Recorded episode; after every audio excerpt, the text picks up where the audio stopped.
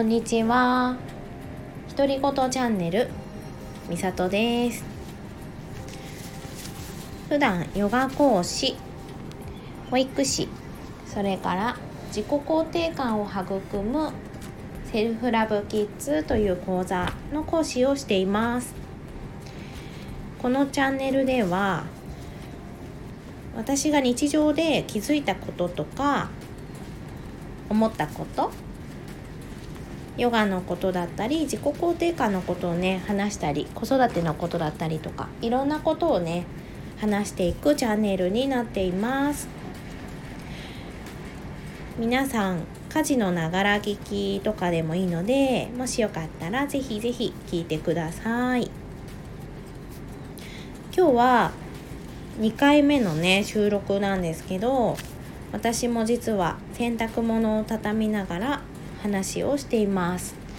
ちょっと初の試みなので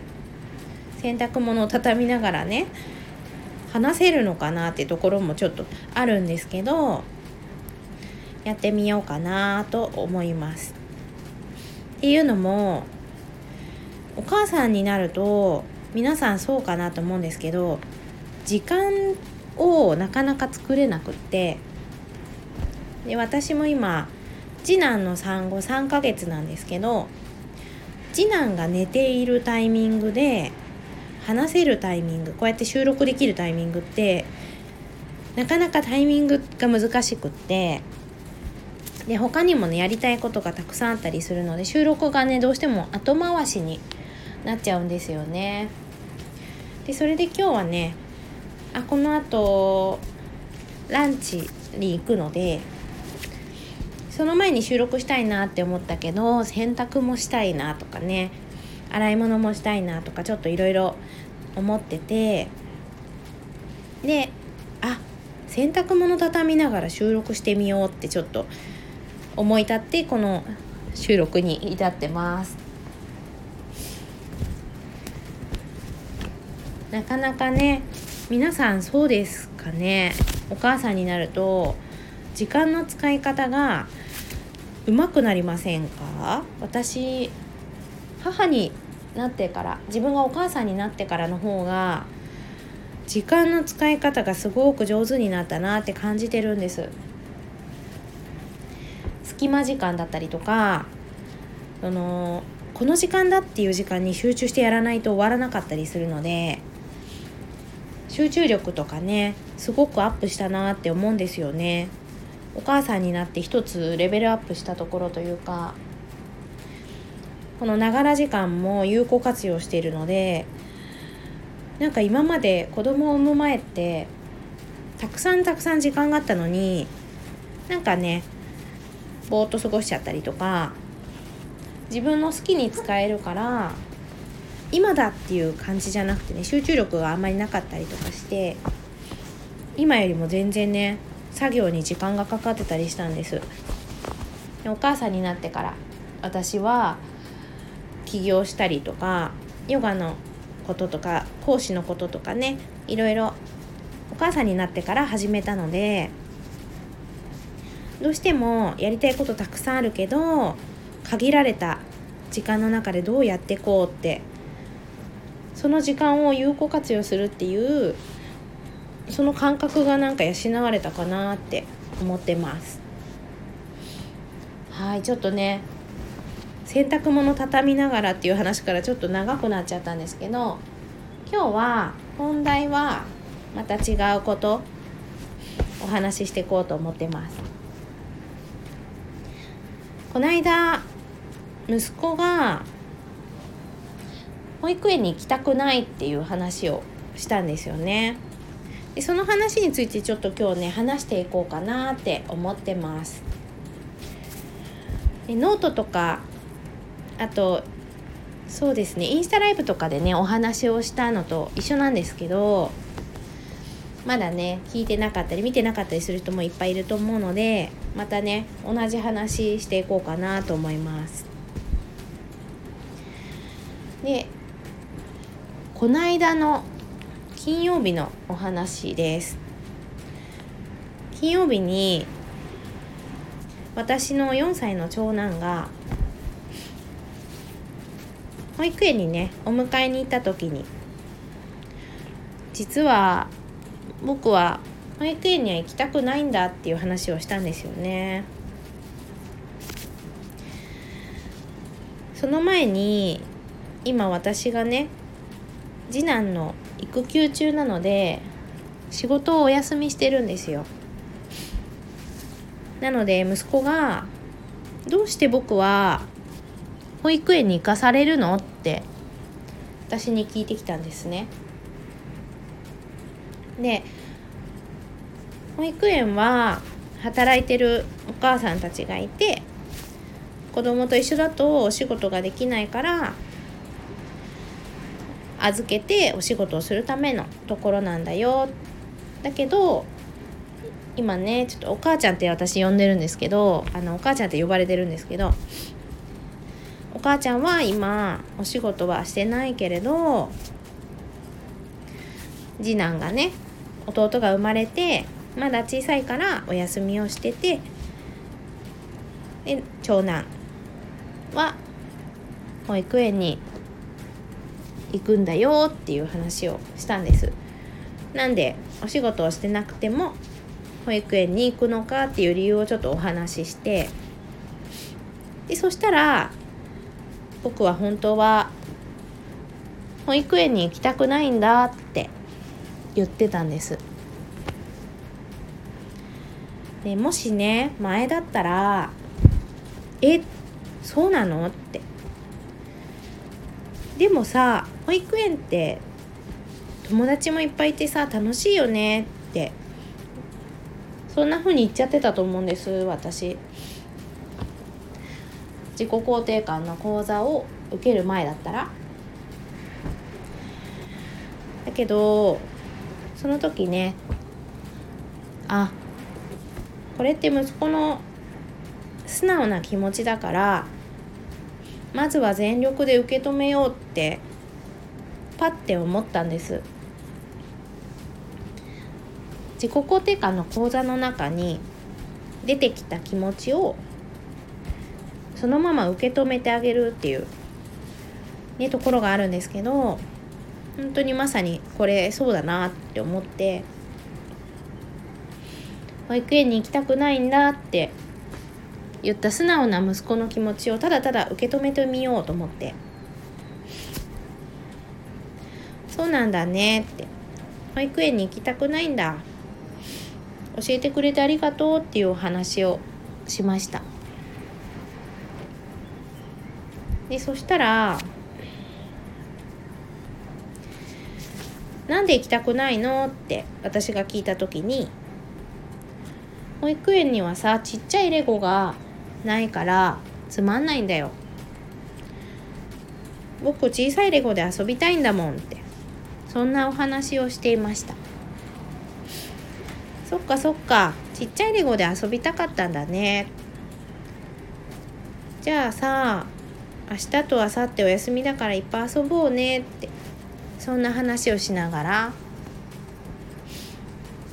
ねこれ寝る前のお話でした。思い出した。そうねそのままね話しながら寝てしまったんですよ。で次の日土曜日だったので次の日とその次の日日曜日もちっちゃなレゴで遊んで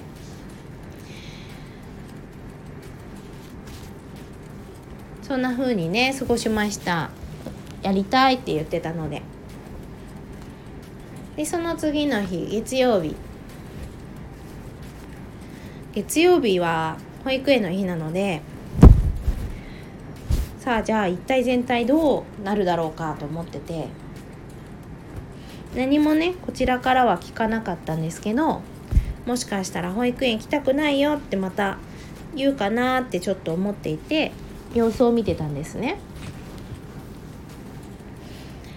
だけどどうやら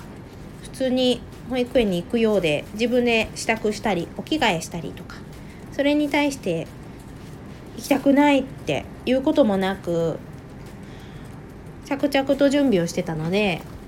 あ気持ちが切り替わったのかな。それとも言ってたこと自分で忘れちゃったかなって思って様子を見ながら一緒に準備をしてました。それで車に乗ってね今登園してるので車の中でいろいろね話しながら登園するんですけど車に乗ってしばらくしてからねぼそっと。保育園にはちっちゃいレゴはないんだけど磁石のおもちゃがあるから行くんだってちっちゃい声でね言ってました。独り言ぐらいの感じでね言っててあそうなんだって。磁石のおもちゃも楽しいよねっていう話をしてじゃあ楽しんできてねって送り出していきました。ね普通に月曜日行ってくれました保育園に無事。なんか私この出来事がすごく嬉しくってっていうのもなんかマイナスなことって言いづらいなって時ありませんか？なんか保育園に行きたくないとかって言って